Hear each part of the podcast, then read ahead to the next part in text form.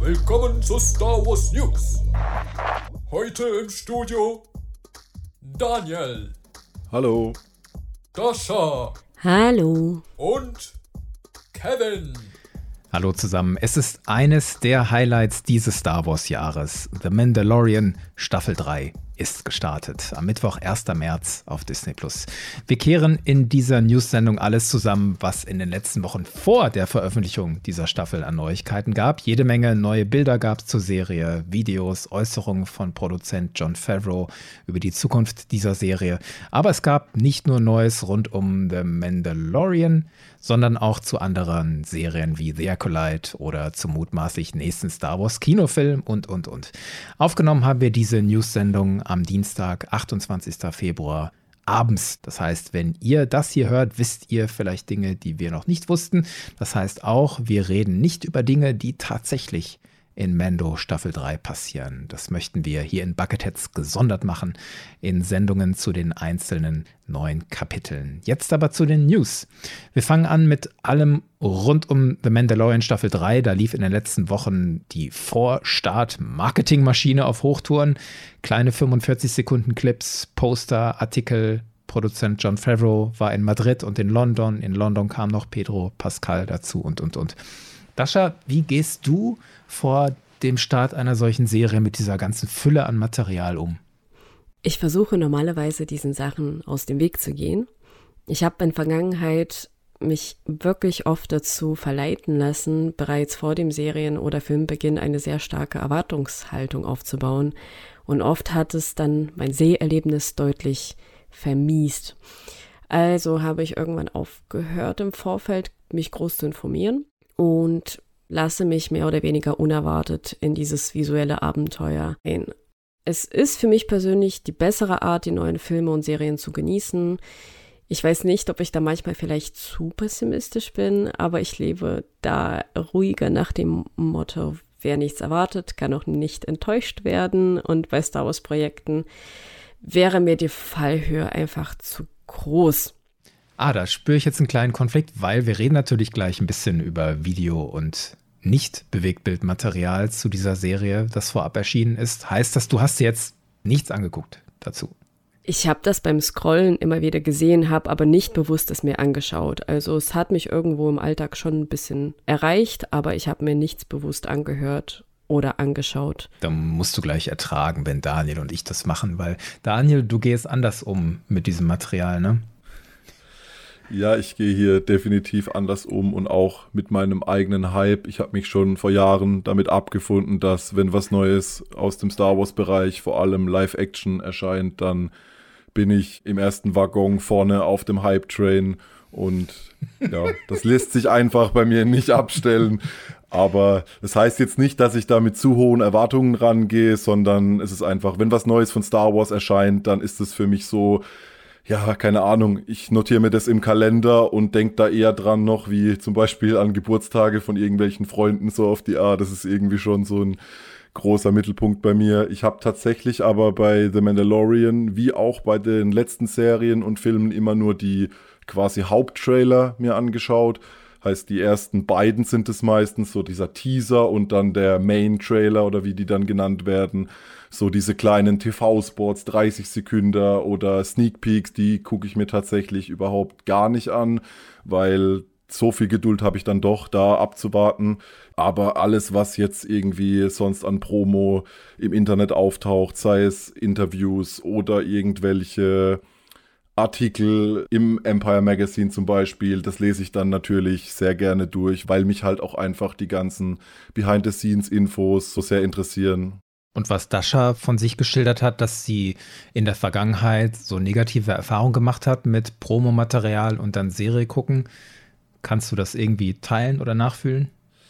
Ich kann es nachempfinden, aber in Bezug auf Star Wars eigentlich nicht teilen, weil ich hatte ja das Glück, dass ich sehr im Reinen bin mit der Sequel-Trilogie und mir die Filme da alle auch sehr gut gefallen und eigentlich auch die Serien durchweg alle mir sehr viel Freude bereitet haben und deshalb habe ich da in den letzten Jahren eigentlich keine schlechten Erfahrungen gemacht mit Promomaterial.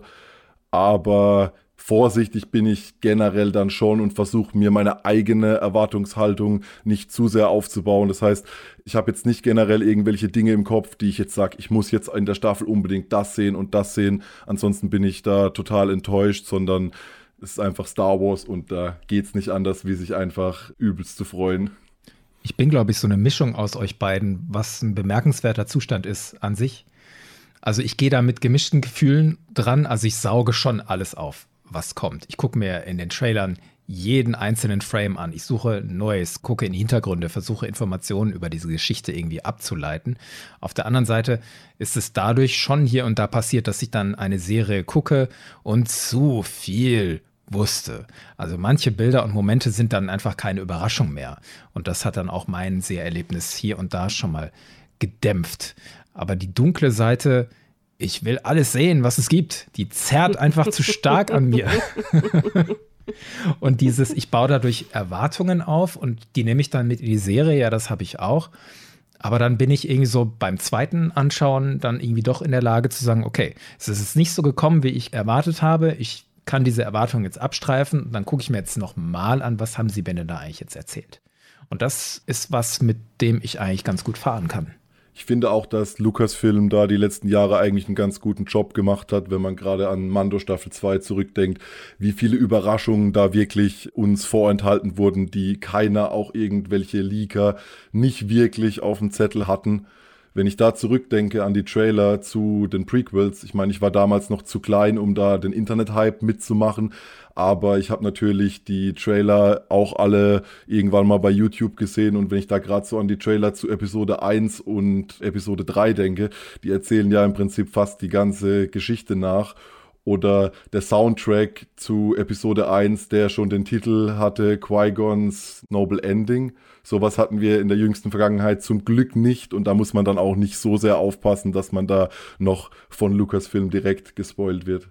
Ich denke, das kann man jetzt auch für das sagen, was wir jetzt in den nächsten Minuten machen, weil wir gucken es uns nochmal an, das Material, was bisher da war.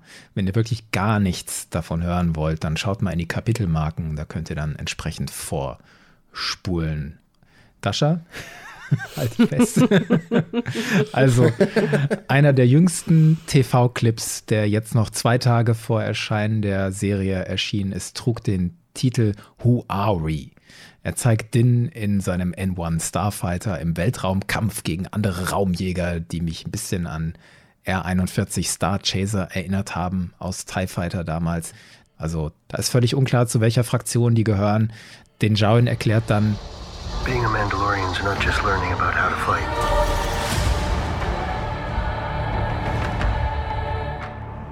The creed is how we survived.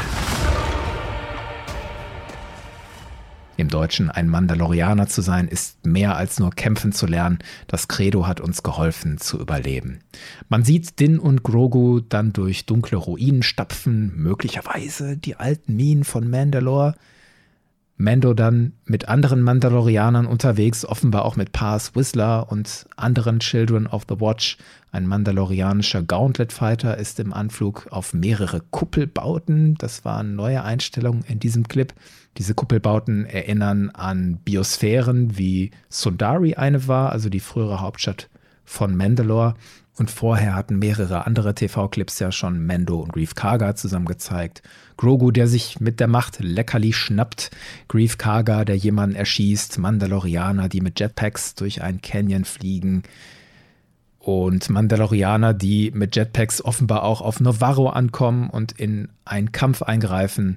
Ein Gauntlet Fighter, der von Thai Abfangjägern verfolgt wird und mehrere Orte, darunter neben Navarro auch Mandalore und Tatooine ganz offensichtlich. Und neben diesen TV-Clips gab es ja hier und da noch Bilder in irgendwelchen Magazinen und Titelseiten und sowas. Genau, und da war vor allem Bo Katan dieses Mal sehr, sehr stark im Fokus und wirkte schon fast wie die dritte Hauptfigur neben Din und Grogu. Sie war unter anderem zusammen mit Pedro Pascal auf dem Cover des Empire Magazine. Hier gab es auch einen 20-seitigen Bericht über alle möglichen Hintergründe rund um die Produktion zu The Mandalorian Staffel 3 und ihre Rolle wird wohl deutlich größer ausfallen in der aktuellen Staffel. Gerade gestern Abend wurde auf dem YouTube-Kanal von Christian Harloff auch ein tolles Interview mit Katie Sackhoff veröffentlicht, das ich jedem nur empfehlen kann. Hier hat sie auch erzählt, dass insgesamt fünf verschiedene Personen den Bo-Katan-Anzug bei den Dreharbeiten zu Staffel 3 getragen haben. Das heißt, seien es verschiedene Stunt-Performer oder einfach nur Stand-ins, weil sie hat auch erzählt, dass sie aufgrund ihrer kleinen Tochter nicht immer am Set sein konnte, gab es hier eben fünf Personen. Aber das deutet schon darauf hin, dass sie sehr viel Screentime einnimmt, wenn es schon so viele verschiedene Bo-Katans quasi am Set waren und darauf angesprochen, wie oft denn eigentlich Pedro Pascal selbst bei den Dreharbeiten am Set war, da ja parallel zur dritten Staffel auch die erste Staffel der Serie The Last of Us bei der Petro Pascal die Hauptrolle spielt, gedreht wurde, hat sie erzählt, dass es eigentlich gar nicht so wichtig sei, da Din Djarin ähnlich wie auch ihre eigene Figur oder auch Grogu oder Jabba in der Originaltrilogie nur durch die Zusammenarbeit vieler verschiedener Künstler letztendlich zu dem geworden ist, was wir zu sehen bekommen. Und das fand ich irgendwie ja eine total schöne Aufzählung, weil es einfach mal wieder hervorhebt, was für ein Gemeinschaftsprojekt Star Wars eigentlich ist und einfach schön, das mal hervorzuheben und da ein bisschen den Fokus von den Darstellern, die natürlich immer das Gesicht vorneweg tragen, zu lenken und auch auf die Leute im Hintergrund dahin zu weisen. Und Pedro Pascal selbst verspricht in diversen Interviews epische Action-Szenen mit vielen Mandalorianern, wie du ja auch schon davor beschrieben hast. Und ich glaube auch, dass man so den Untertitel der dritten Staffel irgendwie wählen könnte mit hier Mandalore pur, weil alles, was wir bisher gesehen haben, deutet ja ganz stark darauf hin, dass die kleinen Brotkrümelchen, die wir in den beiden The Book of Boba Fett Folgen, die sich hauptsächlich um The Mandalorian gedreht haben, da jetzt zu tragen kommen und ja. Du sagst Mandalore pur. Also ich würde die große Überschrift über diese Staffel stellen, nach dem, was ich jetzt gesehen habe, so, was ist der Weg? Für die Mandalorianer und vielleicht auch nicht nur die. Also Din scheint relativ früh den Auftrag der Schmiedin anzugehen, in die Minen von Mandalore zu gehen und sich zu redeemen. Sonst wäre das ja gar nicht möglich, dass der so prominent und häufig gezeigt wird im Kreise dieser anderen Mandalorianer, die ihn ja eigentlich verstoßen haben. Also er gibt offenbar dem Bedürfnis nach, Teil dieser Gruppe zu sein, obwohl er längst eigentlich über die Grenzen der Regeln dieser Gruppe hinausgewachsen ist. Also eigentlich müsste Din den anderen sagen, Leute, das mit dem Helm abnehmen ist Schwachsinn. also ein Mandalorianer zu sein, ist nicht sich hinter der Maske zu verstecken, sondern Beziehungen einzugehen, füreinander da zu sein und nicht nur innerhalb der eigenen Gruppe. Mandalorianer sind Teil des Universums und sie sollten sich einmischen. Also es ist ein ständiger Wandel, in dem wir unterwegs sind, mit der Zerstörung durch das Imperium, dann dem Ende des Imperiums, dem Aufkommen neuer Bedrohungen. Und die Frage ist, wie gehen wir mit diesem Wandel um? Also wer wollen wir sein? Was ist unser innerer Kern, der uns antreibt und definiert? Und wie definiert uns dabei auch die Wahl unserer Mittel? Und da kann ich jetzt spekulieren, so was ist so das große Ziel dieser ganzen Serie und vielleicht auch der Endakzent, da stelle ich mir vor, Din und Grogu helfen, Mandalore zu vereinen und anzuführen im Kampf gegen die übrig gebliebenen des Imperiums und neue Kräfte, die sich da zusammenbrauen. Oder ich fantasiere, dass Grogu vielleicht das eine Individuum wird, das eine Brücke sein kann zwischen den Mandalorianern und den Jedi. Das ist ja auch was, was John Favreau in einem Interview angedeutet hat. Aber der Eindruck, den mir diese Bilder der letzten Wochen vermittelt haben. Das, was wir alles zusammengefasst haben gerade, ist eher so, so weit sind wir noch nicht. Also wir besuchen Mandalore, ja. Es gibt Auseinandersetzungen mit dem Imperium, ja. Aber ich habe das Gefühl, dass der Konflikt auf einen sehr spezifischen, begrenzten Ort fokussiert werden könnte. Auf Nevarro. Also wir sind in den TV- und Trailerbildern so oft auf Navarro, in unterschiedlichen Phasen offensichtlich. Wir sehen Navarro noch intakt. Wir sehen Navarro, das offenbar von einer Alien-Gang überfallen wurde. Und wir sehen Navarro, das umkämpft ist, wo auch Paz Whistler und Co. in den Kampf eingreifen.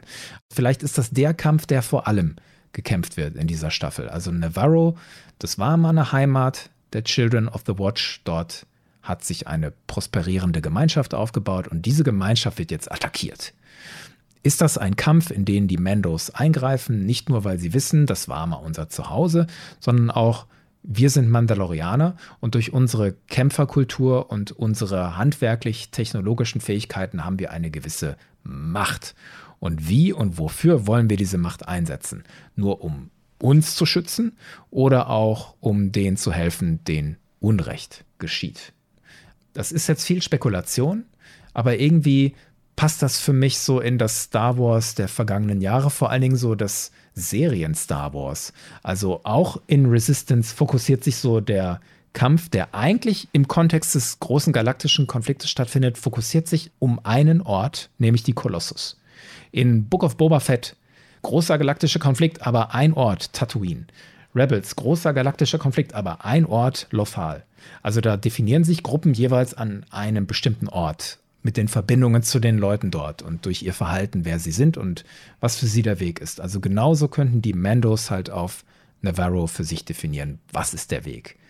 Und aufgrund der Promo-Materialbilder halte ich das für wahrscheinlicher, als dass es irgendwie eine große Entscheidungsschlacht gibt zwischen Mandos, Neue Republik und Imperialen um Mandalore selbst oder eine mögliche Basis der Imperialen. Also ich glaube nicht, dass der Konflikt den Fokus so weit aufzieht. Insofern würde ich da meine Erwartungen auch runterfahren und sagen, es wird vielleicht klein. Kleiner als diese Worte Epic und die so oft fallen jetzt im Vorfeld, das irgendwie suggerieren. Könnt ihr nachvollziehen, was ich meine? Durchaus. Ich muss aber auch sagen, dass ich da vorsichtig bin, denn die Trailer von den Serien, die wir davor gesehen haben, uns auch oft in die Irre geführt haben, in dem wirklich nur Ausschnitte der ersten Folgen gezeigt wurden und man deswegen den ein oder anderen falschen Eindruck bekommen hat, was einen in der Staffel erwarten könnte. Und auch das ist der Grund, weswegen ich mich davor befreit habe, darüber zu spekulieren, was mich erwarten könnte. Ja, ich kann dir sehr gut folgen in dem Ganzen, was du da so aufgezählt hast. Und ich denke auch, dass der Begriff Epic auch nicht unbedingt dafür stehen muss, dass es jetzt die große Endschlacht ist, die hier um, keine Ahnung, wie du sagst, um den ganzen Planeten Mandalore oder was auch immer geht, sondern wenn ich da gerade zurückdenke an die Folge, in der Bokatan in der zweiten Staffel eingeführt wurde, war es ja auch nur vier Mandalorianer, die einen kleinen imperialen Kreuzer da infiltriert haben und ich würde das auch als ganz schön episch bezeichnen, allein die Musik und diese Kampfszenen, aber. Aber eigentlich ist es klein. Ja, genau. ja. ja. Dann gucken wir mal noch auf so ein paar härtere Fakten rund um The Mando Staffel 3. Es gibt ein paar Informationen, was das Personal rund um diese Staffel angeht. Daniel. Es gibt einiges zu berichten und zwar einmal, dass Ludwig Göransson wohl nicht den Score zur dritten Staffel verantworten wird, sondern wie schon bei The Book of Boba Fett wird Joseph Shirley der Hauptkomponist sein. Natürlich wird er Ludwig Göranssons Themen aus der vergangenen Staffel verwenden. Es ist auch möglich, dass Göransson wieder neue Musik beisteuern wird, wie zum Beispiel bereits das Hauptthema zu The Book of Boba Fett. Aber ich denke, bei Joseph Shirley sind wir da in guten Händen. Er hat bereits in der Vergangenheit viel mit Ludwig Göransson zusammengearbeitet, war lange Zeit dessen Assistent, auch in den ersten beiden Staffeln von The Mandalorian. Und ich glaube, der Soundtrack wird auch wieder grandios werden. Ludwig Göransson selbst scheint aktuell viel beschäftigt zu sein. Aktuell sind einige Filme, bei denen er als Komponist bestätigt wurde, am Horizont zum Beispiel Christopher Nolans Oppenheimer, Creed 3 oder auch der bereits erschienene Black Panther 2 wurden von Ludwig Göransson komponiert.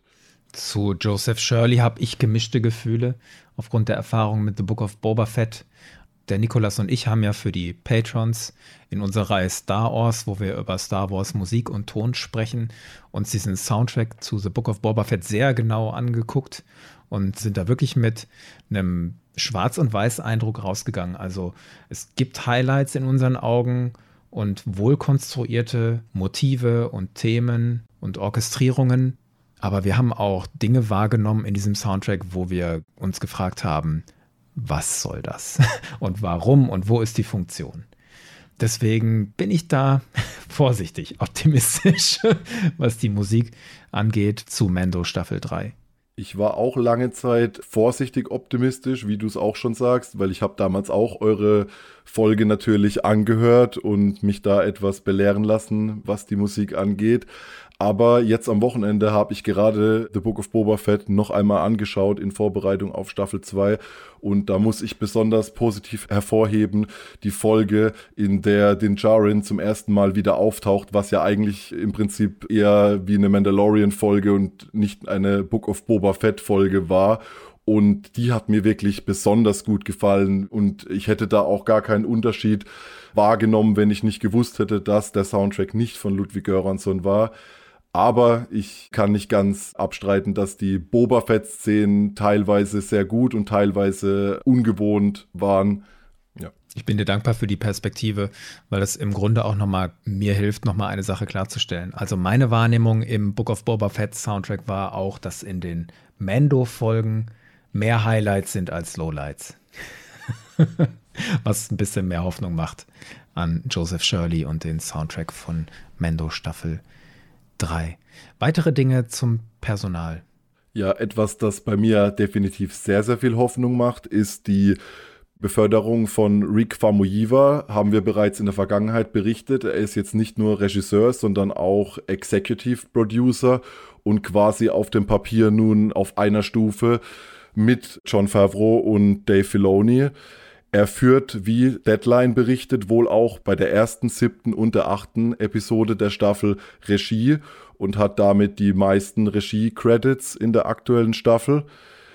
Und da bin ich einfach sehr gespannt drauf, weil seine Folgen zählen mit zu meinen Favoriten in den ersten beiden Staffeln und auch wenn man ihn in Interviews, Behind the Scenes und so weiter sprechen hört, er ist einfach ein total sympathischer Kerl. Und wie Katie Sackhoff auch im Empire Magazine berichtet, ist er wohl der neue Hauptverantwortliche an John Favreaus Seite, da Dave Filoni vermutlich gleichzeitig schon stark in der Produktion zur Ahsoka-Serie drin war und deshalb auch in der aktuellen Staffel bei keiner einzigen Folge Regie führt, jedoch aber bei zwei Folgen den Co-Credit als Drehbuchautor hat.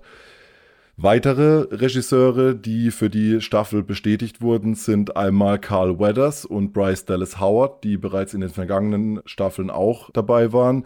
Neu dabei ist dieses Mal Rachel Morrison, die in der Vergangenheit als Kamerafrau bei Black Panther 1 und dem meiner Meinung nach tollen Film Fruit Whale Station am Werk war. Außerdem war sie Kamerafrau unter dem eben genannten Rick Famuyiwa im Film Dope. Außerdem dabei Lee Isaac Chung, der den von Kritikern gefeierten Film Minari gedreht hat, der auch als bester Film bei den Oscars 2021 nominiert war und eines meiner hoffentlich Highlights in der aktuellen Staffel wird Peter Ramsey, der bekannt ist als Co-Regisseur aus dem Animationsfilm Spider-Man Into the Spider-Verse, was meiner Meinung nach einer der fantastischsten Comicbuchverfilmungen überhaupt ist. Wer den noch nicht gesehen hat, unbedingt nachholen. Klingt nach einer tollen Riege an Regisseuren, neuen und alten, und ich bin gespannt, wie man das in den einzelnen Folgen bemerken wird. Danke für die Einordnung, Daniel. Was man noch sagen kann, abschließend vielleicht zu The Mandalorian. John Favreau hat in einem Interview erzählt, dass er schon die Drehbücher für Staffel 4 geschrieben hat und die Produktion soll Ende des Jahres beginnen. Außerdem hat er in einem Interview klargemacht, dass die vierte Staffel, wenn es nach ihm ginge, nicht das Ende von The Mandalorian sein soll. Also die Reise von Din und Grogu geht auf absehbare Zeit weiter. Zwei Serien werden dieses Frühjahr noch starten. Dasha. Ja, für den 4. Mai wurde der Start von zwei weiteren Serien bestätigt. Zum einen von der Serie Young Jedi Adventures. Es ist eine kanonische Animationsserie für Kinder, die in der Zeit der Ära der Hohen Republik spielt. Wenn ihr das hört, eine Serie für Kinder und ich weiß nicht, ob ihr die Bilder bereits gesehen habt, sieht schon sehr, sehr kindlich auch aus von der Darstellung, also süß, aber doch recht jung in dem Erscheinungsbild. Werdet ihr euch das anschauen oder eher euch die Zeit sparen? Ich gucke mir das auf jeden Fall an. Nicht prioritär. Und dann weiß ich zumindest, was ich irgendwann mal sehen kann, wenn ich ein kleines Kind zu Besuch habe oder so. Das war auch mein Plan. Ich will hier meine ganzen Freunde, die teilweise schon Kinder im Alter von ja, fünf, sechs, sieben Jahren haben, da will ich meine Freunde überzeugen. Schickt doch eure Kinder mal zum Onkel Daniel und eure Kinder bekommen eine schöne Einführung in Star Wars, die auch dazu noch kindgerecht ist. Sehr schön. Was nicht so ganz kindgerecht scheint, ist die zweite Staffel der Serie Visions. Der Start wurde auch hier für den 4. Mai bestätigt und die Episodenliste sowie die Studios wurden bereits veröffentlicht. Es sind Studios aus aller Welt dabei und dazu sagt James Vo, einer der beiden ausführenden Produzenten bei der zweiten Staffel, mit Volume 1 war der Einfallsreichtum des japanischen Anime im vollen Umfang zu sehen. Mit Volume 2 vergrößern wir unsere Leinwand, um das Publikum auf eine Reise zu einigen der talentiertesten Künstlern aus der ganzen Welt mitzunehmen. Jeder Kurzfilm ist unglaublich, voller Herz, mit Bandbreite, Fantasie und den Werten, die Star Wars Geschichten unverwechselbar machen. All das, während neue Wege eröffnet werden, die zeigen, was eine Star Wars Geschichte sein kann. Hui, das ist aber nicht mehr als Marketing-Werbesprech, oder? Ich finde schon sehr spannend, dass er gerade auch auf die Werte von Star Wars Geschichten eingeht und nicht einfach nur die Action oder die wirklich spektakulären Animationen anspricht, sondern es geht ihm schon irgendwo um den inhaltlichen Kern. Deswegen fand ich das Zitat schon recht spannend. Ja, okay, das ist hoffnungsvoll darauf geguckt. Ja, vielleicht aber auch, weil ich mich ganz besonders auf drei der Animationsstudios freue, die bei der zweiten Staffel mitmachen werden.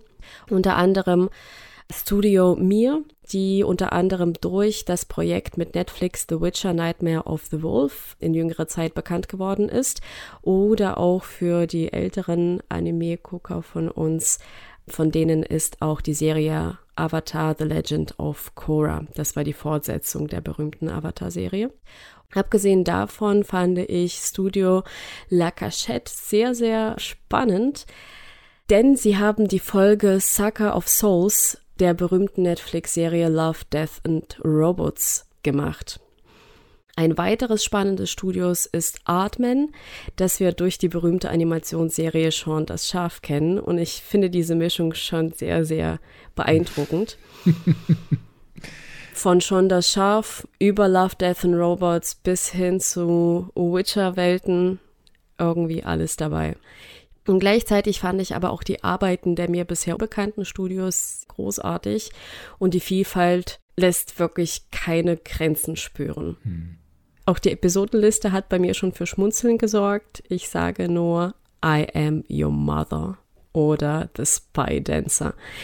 Bin sehr gespannt, was uns da erwartet. Also das sind wirklich drei Dinge, auf die ich mich auch persönlich sehr freue. Einmal Nightmare of the Wolf war wirklich ein grandioser Anime-Film. Also ich bin bei der The Witcher-Serie von Netflix auch etwas zwiegespalten. Ich finde Henry Cavill als Geralt überragend, aber ansonsten finde ich die Serie teilweise auch echt eher so, ohne jetzt das mies reden zu wollen, durchschnittlich, würde ich es mal behaupten.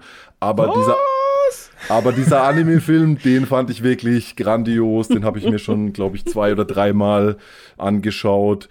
Außerdem Love, Death and Robots, eine fantastische Serie und wenn wir sowas in Star Wars bekommen, her damit. Und ja, bei Sean das Schaf bin ich auch nicht abgeneigt. Ich habe tatsächlich, ich weiß nicht, wie es heißt, aber das dicke Schaf ist mein treuer Wegbegleiter und hängt schon seit Jahren als Plüschtier an meinem Spiegel im Auto. Danke auch für diese Blasphemie in Richtung der Witcher-Welten. Nein, keine Blasphemie. Danke. Also, ich mochte die Witcher-Serie gar nicht so wenig. Aber darum geht es ja jetzt hier gar nicht. es geht dafür um eine weitere Star Wars-Produktion, die in den Startlöchern steht, nämlich The Acolyte. Dasha. Ja, auch zu der Serie gab es eine zwar kleinere Nachricht, aber ich fand sie dennoch bemerkenswert. Eine weitere Autorin und Co-Executive Producer der Serie ist bekannt geworden. Es handelt sich hierbei um die Charmaine the Great und sie könnte euch bekannt sein möglicherweise durch ihre Mitarbeit als Autorin und wiederum Co-Executive Producer bei der HBO-Serie House of the Dragon. Oui. Habt ihr die Serie gesehen und wenn ja, macht euch diese Ankündigung Hoffnung auf eine gut geschriebene und spannende Geschichte bei The Acolyte? Ich habe mir House of the Dragon aufgehoben für Zeiten, in denen ich wieder Zeit habe. Shame. Shame. Shame. ich liebe Game of Thrones, aber die Zeit habe ich noch nicht investiert. Ich freue mich auf den Tag, wo ich es anfangen kann. Aber ich habe natürlich nur Gutes gehört und ja, die Autorin macht mir Hoffnung. Cooler Hinweis. Freu dich auf eine tolle Serie. Also mich hat die Serie richtig umgehauen. Ich bin da auch ohne große Erwartungen rein, weil eigentlich Game of Thrones war für mich abgeschlossen und ich dachte, ich schaue mal in die Serie rein. Wenn es besser als der Durchschnitt wird, dann gucke ich es mir an. Und erste Folge angemacht und ich wusste, was mir seit 2019 gefehlt hat. Ich war einfach wieder so im Game of Thrones Hype drin und für mich hat sich die Serie von Folge zu Folge gesteigert und ich bin da teilweise sogar irgendwie um 5 Uhr morgens vor der Arbeit aufgestanden, um die aktuelle Folge anzugucken. Da Amazon zum Glück nicht wie Disney Plus die Folgen um 9 Uhr, sondern irgendwie mitten in der Nacht deutscher Zeit veröffentlicht und ich war süchtig danach und ich würde sie sogar, ich glaube, knapp vor Endor als meine Lieblings-Action-Fantasy-Serie des letzten Jahres einordnen. Wow, das soll schon was heißen. Ich kann euch sehr gut verstehen. Es ging mir im ersten Moment ähnlich.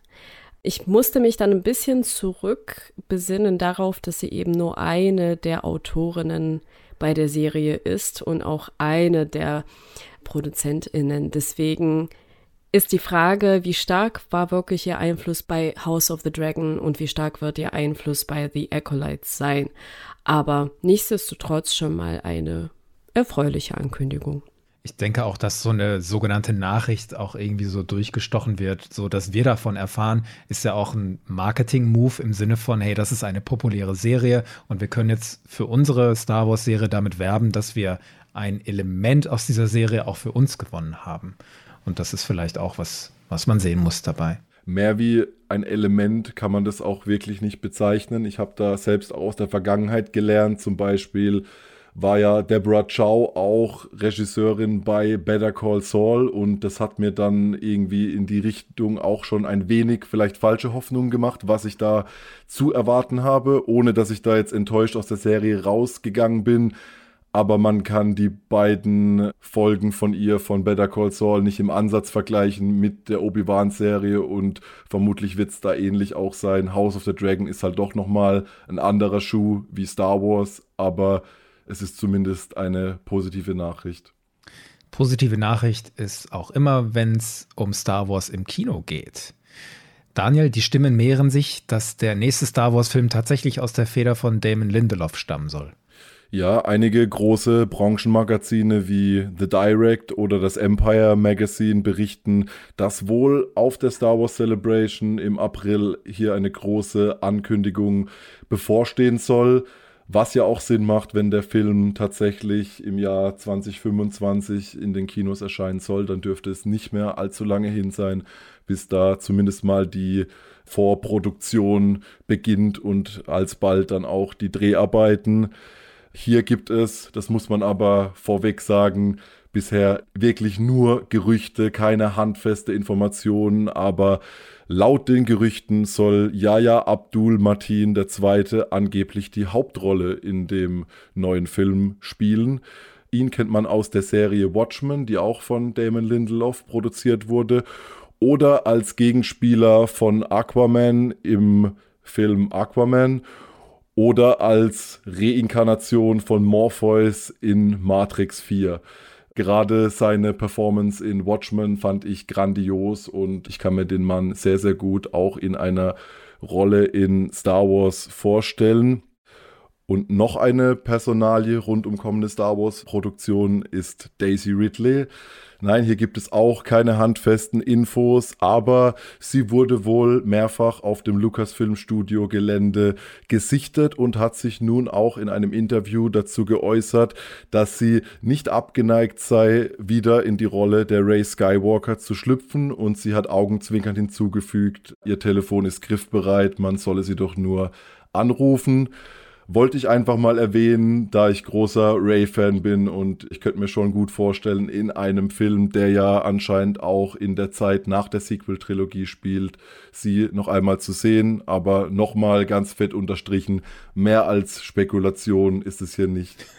Was für ein starker Kontrast zu Liam Neeson, der in irgendeiner Late-Night-Show so auf Star Wars angesprochen wurde und dann so beiläufig gesagt hat, er könnte sich nicht vorstellen, das nochmal zu machen, Klammer auf, aber du hast doch, Klammer zu. Und dann wird er zitiert in allen Artikeln, überall. Liam Neeson sieht aktuelle Star Wars kritisch, alles, was die letzten Jahre erschienen ist, ist aus seiner Sicht Schrott. Hat er so ja nicht gesagt. aber es wird halt so ausgeschlachtet. Es ist so mal was anderes. das so ein, ich werde auf was angesprochen und sage eigentlich nur so einen halben Satz dazu, dass es auch mal so positiv ausgeschlachtet wird, habe ich lange nicht erlebt.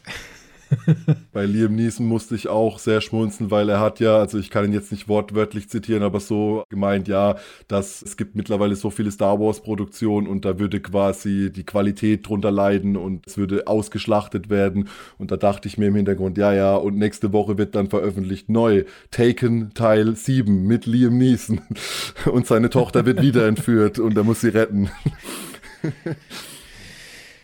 Gehen wir mal weg von Star Wars Bewegbild im Sinne von Fernsehen oder Kino. Jedi Survivor, das Star Wars Videospiel, was am nächsten ist, ist in der Zwischenzeit, seit wir das letzte Mal News gemacht haben, verschoben worden auf den 28. April. Wenn ihr da tiefer eintauchen wollt, inzwischen sind neun Minuten Gameplay veröffentlicht worden auf der Plattform IGN. Es gibt ein Video, wo der Game Director Stig Asmussen das Kampfsystem erklärt und die fünf verschiedenen Kampfstile. Und am 7. März erscheint ja auch der Roman Battle Scars, der die Vorgeschichte von Jedi Survivor erzählt. Also was hat Cal Kestis nach Jedi Fallen Order gemacht vor Jedi Survivor. Habt ihr euch ein bisschen von diesem Gameplay mal angeschaut, zufällig? Ja, ich habe tatsächlich ausführlich mir diese Videos angeschaut, da ich ja großer Fan des ersten Teils war und den zweiten Teil mit Spannung erwarte. Ich bin tatsächlich froh, dass es hier die Verschiebung gab auf den 28. April, weil sonst hätte ich, glaube ich, aktuell ein wenig eine Star Wars Überdosis mit allem, was da gerade noch so kommt, wenn es jetzt auch noch im März erschienen wäre.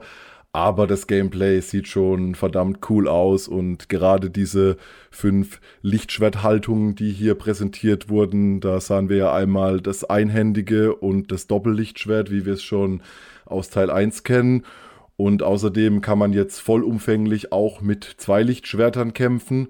Das war ja im ersten Teil nur als eine Art Special Move verfügbar. Hier hat der Game Director auch bestätigt, dass sie gerne im ersten Teil schon mehrere Stile eingebaut hätten, aber letzten Endes bei 2,5 Kampfstilen quasi stehen geblieben sind, weil sie einfach keine Zeit mehr hatten. Die beiden komplett neuen Schwertstile sind einmal Crossguard, was im Trailer stark nach einem Großschwert aussieht, heißt wuchtige und gezielte Angriffe, aber man muss da eher taktisch vorgehen, sonst kann man auch einiges falsch machen. Und es wurde auch angekündigt, dass es eine Blasterhaltung gibt, die war bisher aber noch nicht zu sehen. Hier hat Cal Kestis scheinbar in der einen Hand einen Blaster und in der anderen Hand ein Lichtschwert. Das klingt sehr spannend, hier gleichzeitig Nah- und Fernkampf zu erleben und ich habe richtig Bock drauf. Ich fand eine Sache sehr faszinierend und eine Sache lässt mich so ein bisschen fürchten die Spielerfahrung. Also einmal, was hat mich fasziniert? Wir sind ja in Jedi Survivor in der Zeit unterwegs wieder zwischen Episode 3 und Episode 4. Genau genommen neun Jahre vor der Schlacht von Yavin. Das Gameplay zeigt Cal auf dem Planeten Kobo, ein Planet, der offenbar mal in den Händen der Handelsföderation war, denn da ist ein riesiges Loka-Hulk Kontrollschiff am Boden zu sehen, also dieses massive Raumschiff mit der kugelförmigen Sphäre in der Mitte. Und dann laufen da Kampfdroiden rum, B1 Battle Droids, B2 Battle Droids, außerdem Commando Droids. Aber die sind offenbar reprogrammiert und jetzt in den Händen einer anderen unfreundlichen Fraktion. Also das ist ein weiterer Planet, auf dem die Konsequenzen zu sehen sind von Palpatines Maschinerie. Also er hat ein Machtvakuum provoziert, dadurch, dass die Handelsföderation da jetzt nicht mehr ist. Und in dieses Vakuum stoßen irgendwelche zerstörerischen Gruppen rein, weil Palpatine ist egal, was passiert da auf diesem Planeten. Und da herrscht offenbar keine Harmonie. Man sieht ständig, wie die Tierwelt gegen Cal kämpft oder wie die Tierwelt gegen diese Gruppe kämpft. Und da ist meine Sorge, also beim Zuschauen ging es mir so wie phasenweise in Fallen Order 1. Ich erinnere mich noch sehr genau an diesen Moment, Spoiler, wer das nicht gespielt hat, wo man dann in einer Vision seinem Meister gegenübersteht und dann soll ich den angreifen. Und ich, nein, ich greife den nicht an. ich kann das nicht. Und ich stand da eine Viertelstunde und habe nichts gemacht und gewartet, dass irgendwas passiert, weil ich bin ja Jedi. Ich greife nicht an. Und das Spiel ging aber nur weiter, wenn ich den angreife. Und so sehe ich das jetzt hier auch in diesem Gameplay. Also Cal greift ständig Tiere an. Da steht ein Pfau und der trinkt Wasser. Hat seinen Rücken Cal zugewendet und Cal greift den an. Von hinten. Also ich weiß natürlich, wenn ich das nicht tun würde als Spieler, dann würde der Pfau mich irgendwie attackieren. Aber was ist denn das? Also, ich will einen Jedi spielen und wenn ich einen Jedi spiele, will ich nicht der Erste sein, der attackiert. It's not the Jedi way. Und da sträubt sich in mir alles und deswegen habe ich schon beim Zuschauen wieder dieses Gefühl des Disconnectes, was ich bei Jedi Fallen Order phasenweise auch hatte. Versteht mich nicht falsch, es ist ein wunderschönes, tolles, wertvolles Spiel. Aber das war eine Emotion, die mich begleitet hatte. Ich kann dich da komplett verstehen es ist nicht ganz Jedi-like, irgendwie einfach so mal 2.000 bis 3.000 Menschen und eine ganze Spezies von irgendeinem Tiervolk auszulöschen. Aber es macht einfach so verdammt viel Spaß und das ist für mich so, ich kann da gut die, sage ich mal, Spielewelt und in Anführungsstrichen die Realität trennen. Natürlich ist es nicht wie in einem Film. Luke Skywalker rennt nicht rum und bringt da andauernd irgendwelche Leute um. Das ist nicht der Jedi Way. Aber ich glaube, der Jedi Way wäre einfach auch langweilig als Kampfsystem. Wenn ich mir jetzt vorstelle, wir würden jeden Stormtrooper überzeugen, nein, lass uns doch nicht kämpfen. Wir können doch auch Freunde werden. Willst du nicht das Imperium verleugnen und mir beitreten? Kommt drauf an, wie das Spiel mechanisch ausgestaltet ist. ja. Gucken wir auf Literatur. Dasha. Also am 28. Februar ist gerade der offizielle Jugendroman zu der Serie The Book of Boba Fett von Joe Schreiber auf Deutsch herausgekommen. Und es heißt auf Deutsch eben auch genauso, nur auf Deutsch, das Buch von Boba Fett, der Jugendroman. Hier wird Nein. die Geschichte des berühmten Kopfgeld Jägers. Nein, das steht da nicht. Das steht nicht. Das Buch von Boba Fett, Jugendroman. Das steht nicht auf dem Buch drauf, oder? Doch, genau das steht da leider drauf. Ich kann es nicht. okay, das Buch von Boba Fett, Jugendroman. Worum geht's denn da? Im Endeffekt wird in diesem Buch die Geschichte des berühmten Kopfgeldjägers einfach nur literarisch erzählt, die wir bereits aus der Serie kennen. Was zum Gutes eher ein volles Projekt ist. Ich würde mich sehr freuen über das Buch von Boba Fett, das Malbuch. da ist es gerechtfertigt, das draufzuschreiben, das Malbuch. also dieses Buch von Boba Fett, der Jugendroman, ist erschienen. Ein weiteres literarisches Werk, was Ende Januar bereits erschienen ist und deswegen nicht in die letzte News-Folge es schaffen konnte, ist ein Star Wars Comic Sonderband Die Geschichte der Halcyon. Dieser Band erzählt uns die Geschichte des Kreuzfahrtschiffs der Halcyon, die seit über 300 Jahren in der weit, weit entfernten Galaxis unterwegs ist. Während Republiken und ein Imperium aufsteigen und fielen, blieb dieses luxuriöse Raumschiff eine Konstante, steht auf dem Einband des Comics. Und das Spannende dabei ist, dass wir hier durch unterschiedlichste Epochen des Star Wars-Universums springen und neben den neuen uns auch gut bekannte Charaktere treffen. Zum Beispiel Anakin und Padme, die sich für ein frisch verliebtes Pärchen ausgeben als Tarnung. Oder auch Lando Honda Onaka, Aura Singh, Bosk und Mescanetta. Also einige, die hier dabei sind, die wir bereits kennen. Und auch teilweise Charaktere aus der ersten Phase The High Republic. Das ist schon erschienen. Ein Buch, das noch erscheinen soll, aber inzwischen angekündigt wurde, ist Kira. Also die Frau, die wir im Solo-Film kennengelernt haben, als seine Jugendliebe und der Roman Kira soll erzählen ihren Zeitraum, wo sie den Aufstieg in Crimson Dawn geschafft hat, also das, was in Solo nicht erzählt wurde, wo der Zeitsprung war. Geschrieben wird dieses Buch von E.K. Johnston, die hat für Star Wars unter anderem beigesteuert den Ahsoka-Roman. Und zum Schluss haben wir noch eine kleine Personalie. Ja, hier geht es um einen der coolsten Menschen auf dieser Welt, Mark Hamill. Er unterstützt nämlich seit dem Beginn des russischen Angriffskrieges die Ukraine. Und Anfang Februar gab er bekannt, die ukrainische Armee finanziell weiter unterstützen zu wollen, indem er von ihm signierte Poster versteigert. Wir wissen, dass du der Ukraine besonders verbunden bist und wir alle lieben Mark Hamill, da gibt es, glaube ich, keinen Zweifel. Aber wieso ist denn das jetzt so besonders und so berichtenswert aus deiner Sicht? Kannst du mir das erklären? Das Besondere hier ist gerade, dass er in seinem Leben grundsätzlich nicht so viele Gegenstände signiert hat, mhm. so dass diese Poster unter den Fans und UnterstützerInnen der Ukraine durchaus sehr beliebt sein könnten. Es ist eben eine Gelegenheit, ein Autogramm von Mark Hamill zu haben und gleichzeitig etwas Gutes zu tun.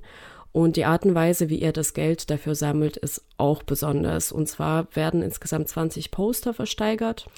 Die ersten zehn werden unter den Menschen ausgelost, die 100 Euro spenden und die anderen zehn unter denen, die 1000 Euro gespendet haben.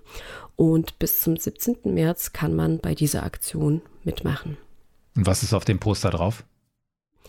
Das ist ein Bild, das mittlerweile schon etwas berühmter geworden ist vom Illustrator Justin Aram. Auf dem Poster sieht man in der unteren Ebene des Bildes den X-Wing, den Luke Skywalker geflogen hat, als er den Todesstern zerstört hat, in den Farben der Ukraine, blau-gelb. Und auf dem oberen Teil des Bildes sieht man einen riesigen Sternzerstörer mit den Farben russischer Fahnen. Okay, danke Dasha, das kann ich nachvollziehen. Danke für diesen Hinweis auf die Aktion von Mark Hamill. Und das waren sie, die Star Wars News für Februar 2023. Danke, liebes Publikum, fürs Zuhören. Danke Dasha. Danke Kevin. Danke Daniel. Danke zurück. Und danke den Unterstützenden auf Patreon und Steady. Ohne euch ist Bucketheads in dieser Form nicht möglich. Bis zum nächsten Mal. Macht's gut. Tschüss. Ciao. You're going to find that many of the truths we cling to depend greatly on our own point of view.